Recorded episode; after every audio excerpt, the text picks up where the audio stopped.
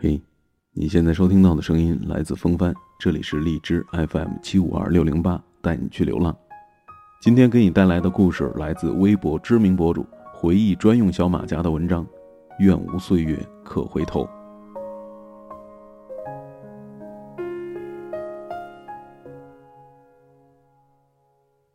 张陵南家住在市里，王楠住在乡下，按说隔了百十公里呢，他们能遇上。多亏了我们那儿有所在省里还挺出名的高中，他俩就都考到了县里。王楠是男的，张玲男女，我们三个同岁，分在了一个班。高中本就辛苦，我们偏又是最倒霉的一届。赶到我们入学，学校万恶的新校区竣工了，像一座矗立在荒漠当中的监狱，周边呢全都是摊平了土待建的工地。我们唯一的课外活动，那就是一人拿把铲子。帮学校垫操场，学校又是军事化管理，所有人的吃住都不准出校，每礼拜放半天假，对，就半天。王楠家离学校有十几公里，班车又不方便，半天的假对他来说那都是刚到家转身往学校跑都不一定来得及。那时候我爸刚好在他们乡上上班，每周末呢都要骑着他的小摩托披风带雨的来回突突几趟。我们认识之后，他家平常想给他捎点啥东西，就直接交给我爸了。这样王楠放假之后直接到我家拿，就特别方便。他家里摘点什么新鲜的东西，一定会塞一堆让我爸带回来吃。很快，我们俩就成了很好的朋友了，两家人也特别像亲戚。王楠很瘦又很白，平时总站得笔直，走路很快，而且极不爱说话，给人的感觉是。拘谨又朴实，那他有个特点是从不骂人，真的，平时讲话连一个脏字都没带过，这让我们这群不带个脏口头禅、不会开口说话的家伙特别的费解。我们也努力感化过他好多次，都未遂。他说他父母就从来不会骂人，是张灵南先喜欢王楠的，我们都很诧异。张灵南长得那叫一漂亮，又是从市里来的，家庭条件还很好。跟王楠，他俩除了名字重一个字儿，其他的全都是格格不入。张灵楠从来没有掩饰过对王楠的喜欢，平时总想跟他多说几句，哪怕只有站在他身边站一会儿、看几眼，都特别的开心。王楠知道张灵楠的心思，他也从来不装傻。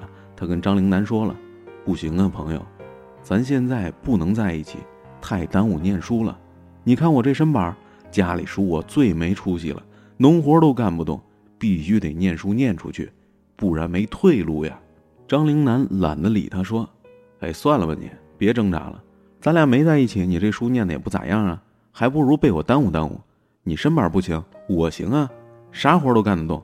万一嫁给你了，你就饿不着了。”张灵南每次回家总带些好吃的好用的回来，拿给王楠。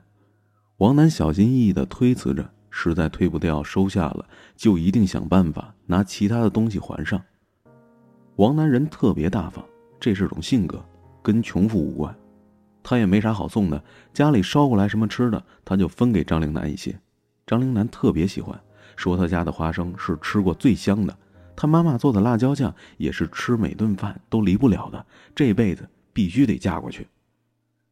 学校不仅吃的不咋样，关键喝的水也不好。一盆水接下去，半盆沙子，洗把脸干了之后是白蒙蒙的一层啊。这么过了大概有半个学期吧，大家的精神状态普遍是蔫蔫的。学校想来想去也没发现有啥改善环境的好办法，就决定先改善学生的体质吧。管理层一研究，做了一个更万恶的决定：所有人每天早起一小时，统一跑操。天渐渐冷起来了。为防止大家偷懒，学校要求跑操时各班主任都要到场监督。张灵南在一次跑操的过程当中突然昏倒了，慌忙的大家把他围了起来，不知道该怎么办。王楠从人群当中冲了过来，蹲下来摇了摇张灵南，见他没什么反应后，抱起他就往医务室跑。到了医务室，他告诉医生说，张灵南曾经跟他说过，自己肚子饿或者运动时就会头昏心慌。当时检查说是因为血糖过低，医生赶紧给打上了点滴，又口服了些糖分。张灵南渐渐的清醒了，躺在医务室的小床上，开心的是不行啊。他大致知道发生了些什么，眉飞色舞的问王楠：“你咋回事啊？这不劲儿挺大的吗？你在家是故意装着不想干活的吧？是不是想想通了，要跟我在一起？”王楠说：“没，也没多大劲儿。你平时可真没少吃，跑这一趟胳膊都快累脱臼了。看你晕在那儿，太没出息了。”脑子一白，就把你给扛了过来。不知道聊了多久，医生过来了，看见张灵南的手，又气又想笑。挂着点滴，他俩连说带比划的，针头呢，早就移位了。葡萄糖一滴儿也没滴到血管里，全都堆在了手上，鼓起了鹅蛋大的包。医生推搡着把王楠撵回去上课了，问张灵南：“手都肿成这样了，你自己没发现吗？你就不疼？”张灵南说：“不疼。”大家朝夕相处，其实班里的每个人都知道他俩关系好，可学校规定，恋爱是要被开除的。他俩人好，大伙儿都喜欢他们，就从不议论这些，小心翼翼的帮他们呵护着这点小秘密，像呵护自己心里那颗尚未发或注定难以开花结果的种子一样。但这事儿一闹，那么多老师在场。他俩呢，这算就是公开了。班主任要见他俩的家长，张灵南就跟王楠说了：“别担心，有我妈呢，她很开明。”张灵南把一切都如实相告。妈妈第二天就来了，先去见了老师，又见了他俩。这是王楠第一次见到张灵南的妈妈。张灵南爸爸前几年去世后，妈妈受了很大的打击，把家里原本红火的生意也给停了。钱制成了不动产，用来出租，顾上家里的一切开支。母女俩相依为命。张灵南说过，妈妈还资助着好几个山区的孩子。上次暑假，张灵南说想让妈妈带着他一起去资助孩子的山区去看看。他建议说，别总资助那么几个人，把钱买成文具，然后发给所有的孩子，就当出去散心了。妈妈没有同意。说散心可以去很多地方，没必要为了虚荣专门跑到那里去，默默的在背后帮孩子们就行了，也不用试着去爱所有的人，把能顾到的都照顾好就足够了。恩怨分明是豪杰，在王楠看来，张灵南妈妈心里慈悲又透亮，让他有说不出来的信任还有敬畏。就这样一个人，并没有阻止他跟他的女儿在一起，也并没有瞧不起他。他妈妈就说了，已经跟老师解释过张灵南有低血糖症，怕学校再为难他俩，还撒了个小谎，说他跟王楠父母都是好朋友，他是拜托王楠平时多照顾张灵南。他妈妈说不反对他们就这么相处，但是要有底线，在这个年纪尽量多学点东西还是天经地义的。他俩从来没有过什么过分的行为，也没造成啥恶劣的影响。学校也就不了了之了。高二文理分科，张灵南学文，王楠读理，我也选了理科，又跟王楠分到了一起。当时成绩差的选科，这事儿对我来说像局外人一样。问我爹该咋选，我爹大手一挥，男孩读理科好，然后我就读了理科。我物理化学加起来没超过三十分，我选了理科。直到现在，一做噩梦就是考化学呢。所以，我以后就算不孝顺我爹，那也是有原因的。他俩没分在一个班了，相处的时间也就少了许多。校门口的高考倒计时的牌儿还剩下两百多天的时候，王楠的牙突然坏了。牙疼真的是病，而且疼起来还真的要人命。常常看到他上课的时候，疼的是一身冷汗，趴在桌子上。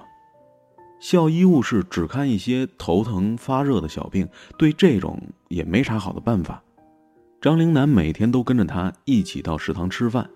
王楠牙疼的已经完全不能够沾任何热的东西了，张灵南就提前一节课帮他泡好面放到桌子里，到午间刚好泡软冷凉，然后拿给王楠。挨到周末的时候，张灵南的妈妈来了，说她有个同学是市里挺有名的牙医。她要带王楠过去看看，不能总这么挺着。王楠是极力的拒绝，甚至有些生气。张灵南私自把这些告诉他的妈妈，但母女俩的态度是非常的坚决，他只好硬着头皮跟着去了。检查结果大体是因为王楠有颗牙正不按套路的疯长，之前已经让周边的牙是参差不齐了，现在应该是压迫到神经了，所以是就开始剧痛了。医生建议立刻把坏牙给拔除了，再戴上牙套，整体矫正。王楠想了想，说要回家拿钱再来做手术。张玲楠妈妈说了，不要钱的，本来小手术也用不了啥钱，这又是他最好的朋友，他已经告诉医生这是咱自家的孩子，无论如何都不会要钱的。况且他现在正准备备考，时间比什么都重要，哪有空这么来回折腾啊？王楠拗不过这母女俩，就把手术给做了。一个礼拜以后，伤口愈合。趁放假，张灵楠又陪着他坐大巴回诊所，让医生给他戴上了矫正牙套。回来的时候，张灵楠咯咯咯的笑了一路。他们母女俩一手把王楠弄成了牙套男了。我们一起经历了高考，对两个学习一般、文理分科不同的学生来说，能选择的余地其实并不多。他们很努力的想去同一个城市，但是没有成功。张灵南去了重庆，王楠到了北京。我倒是想选择，但成绩把我给限得死死的。我拉着箱子去了武汉。我记得我曾经说过，同行的人远比要抵达的地方更重要，所以电台取名“带你去流浪”。为这个名字，我自己曾经感动过自己。如今电台成立一周年在即，回想着过去的一年，感慨很多，但是感动更多。你我之间素昧平生，因为声音，因为夜晚，我们相识了。我们携手走完了这一年。你以为是我陪伴了你，可陪伴从来都是相互的。你不知道的是，你也在陪着我。无数个夜晚，因为有了你的陪伴，我才安然入睡。谢谢你，我的小耳朵。电台成立一周年，微信公众号也已经建立了。公众号汉语拼音搜索“风帆八九六”，找到我。我们依然谈天，依然说地，我们依然在一起。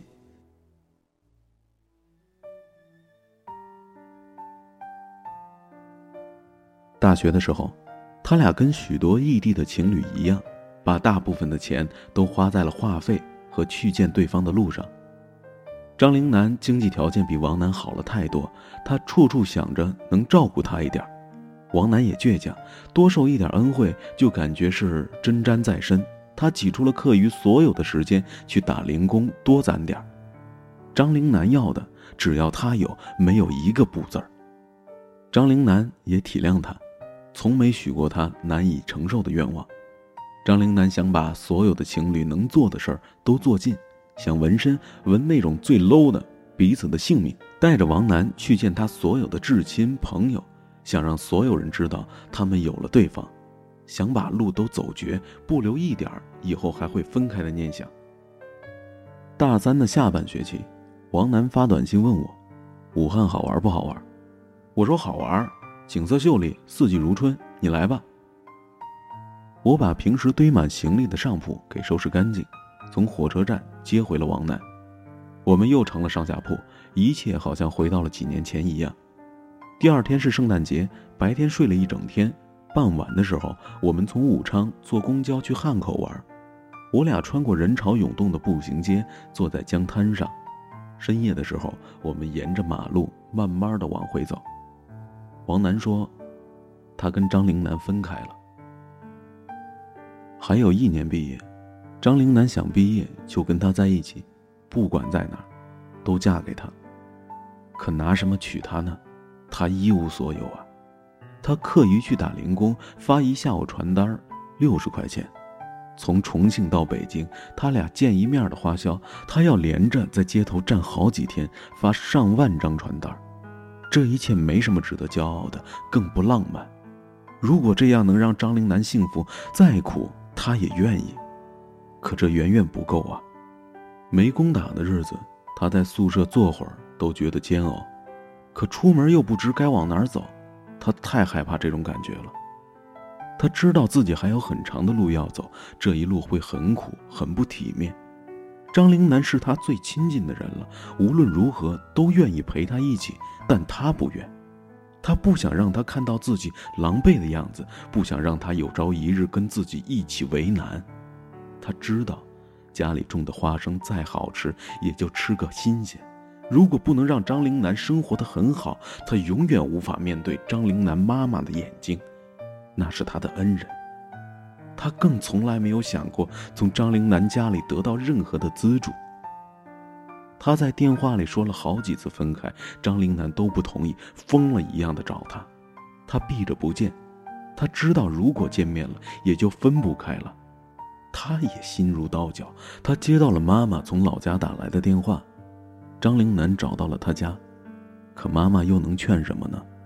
怕辜负了，但更怕耽误了人家姑娘啊，只能抱头痛哭。王楠让妈妈把电话给张灵南，说。楠楠，你这样我更难受，让我走吧，我真的决定了。他们在一起这么久，说话要么开心，要么难过，从来没有这么认真、平静过。张陵南哭的说不成话，挂了电话之后，真的再没有找过他。从汉口到武昌十多公里，我俩一直走到天亮。大四。学校没那么多课了，可以签相对稳定点的用工合同，他就一直在烤肉店打工，把赚的每一分钱都存起来。他换了自己所有的联系方式，几乎断了跟所有朋友的往来。毕业后，他应聘到一家电梯公司做了销售。这种只拿一点点底薪、全靠业绩提成的工作，大家通常都当做学学经验、熬过应届生这一年的跳板。只有他。在认真的做。他喜欢这种多劳多得、按劳分配的模式。他背着电脑资料，几天一个城市，天南海北的跑着。他从不觉得苦，有啥苦的？以前站街边发传单的也苦，但现在也有奔头了。呀。一年多里，团队一半以上的单都是他一个人签的。青岛分公司缺人，算是个机会，但没人想去。虽然大家在这儿也是飘着。但谁也不想再一次的背井离乡，可他愿去，反正在哪儿都没家，飘到能挣更多的地方吧。电梯市场竞争也很大，公司为了多卖一些，许多电梯装在新楼盘都分文未收，帮开发商垫资，等于先赊出去，房子卖掉了再收款。东西运过去拿到的只是一纸合约，他永远在签合约催款，遇到问题。又得到法院诉讼执行。他比大多数同龄人赚的都多了，能有啥特别的技巧啊？他说自己看到被绿色安全网包裹的工地，就条件反射的激动，想进去打开电脑推销电梯。他年夜饭是在火车上吃的，赶着去处理事故的赔偿。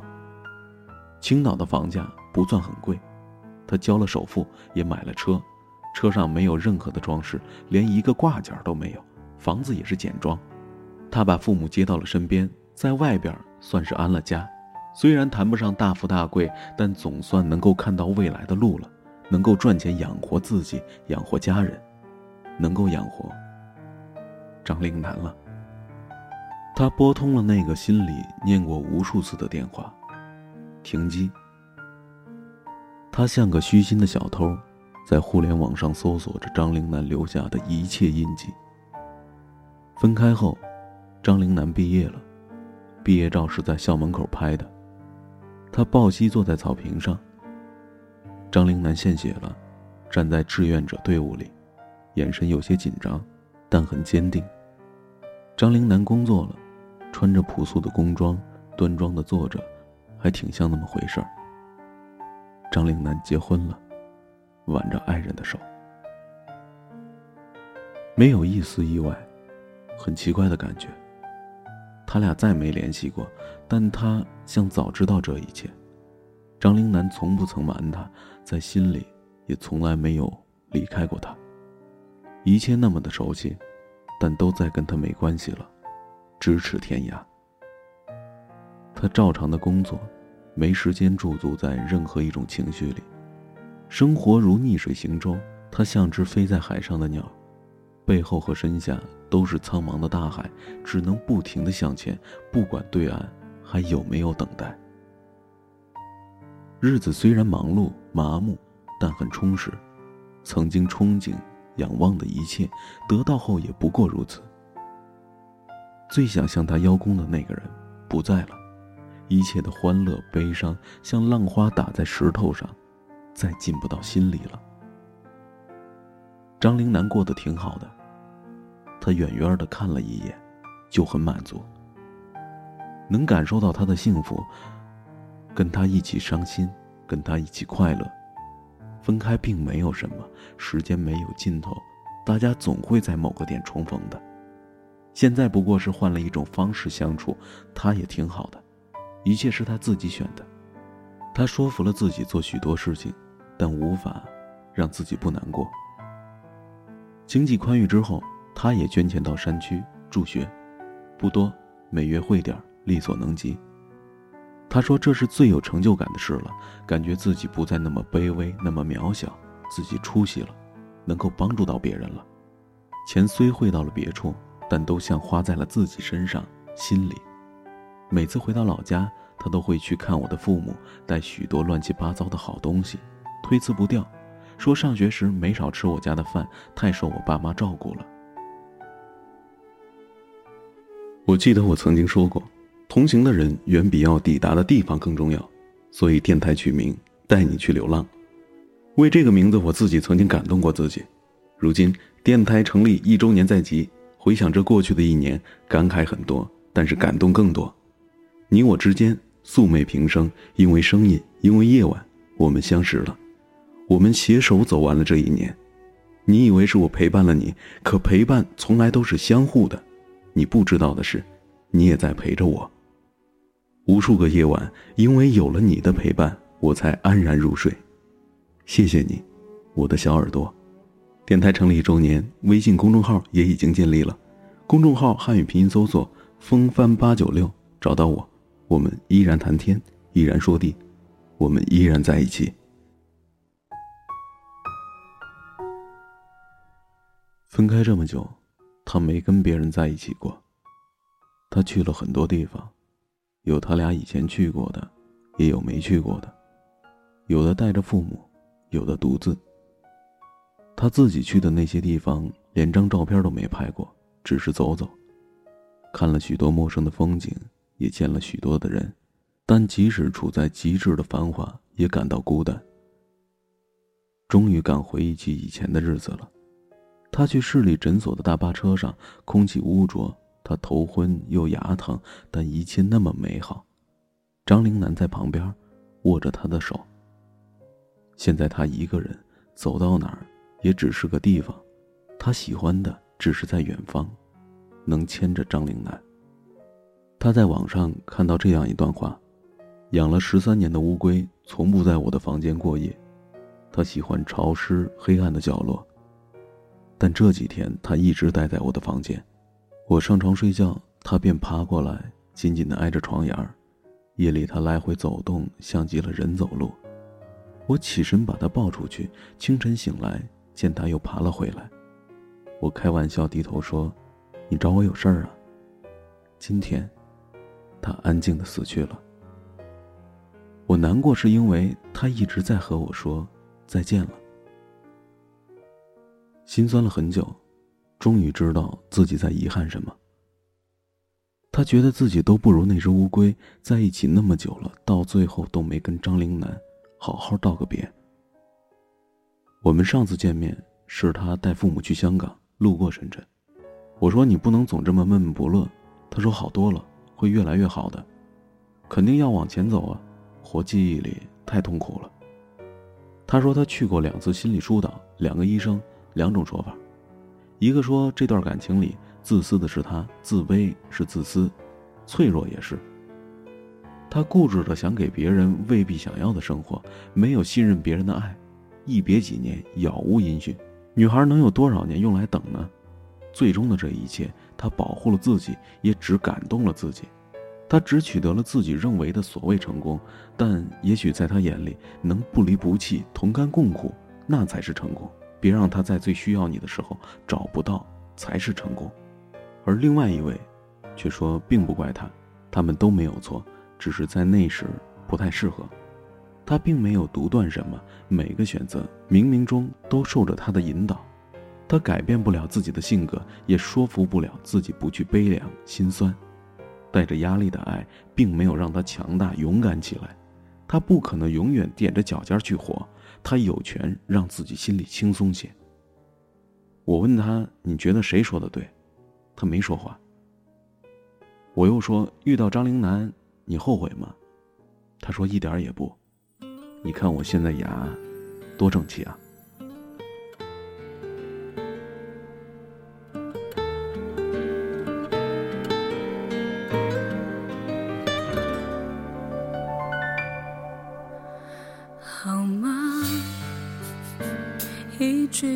就哽住了喉。城市，当北京的海市蜃楼，我们像分隔着一整个宇宙，再见都化作乌有。我们说好绝不放开相互牵的手。现实说光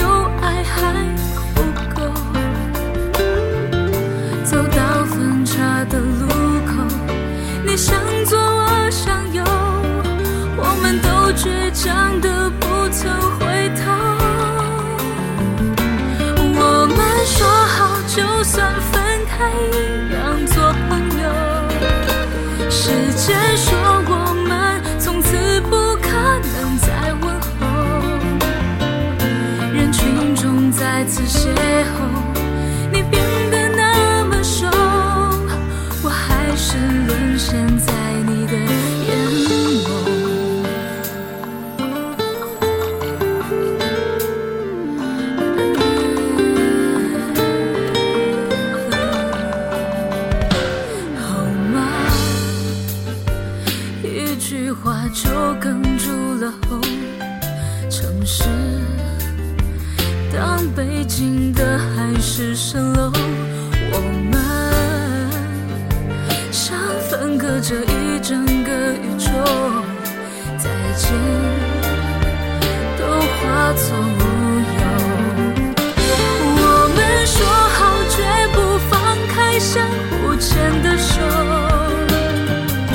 现实说光有爱还不够。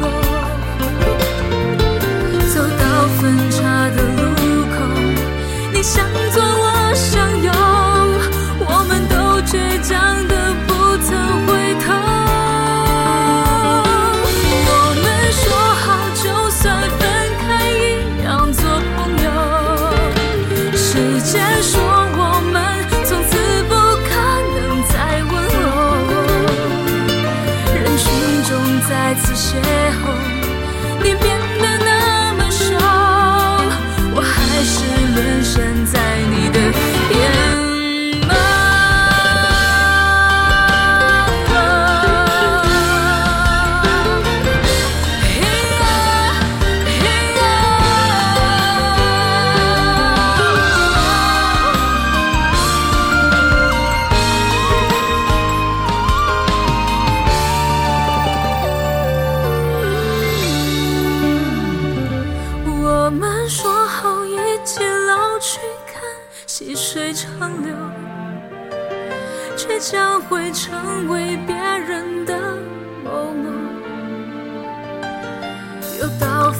下的路口，你向左我向右，我们都强忍着不曾回头。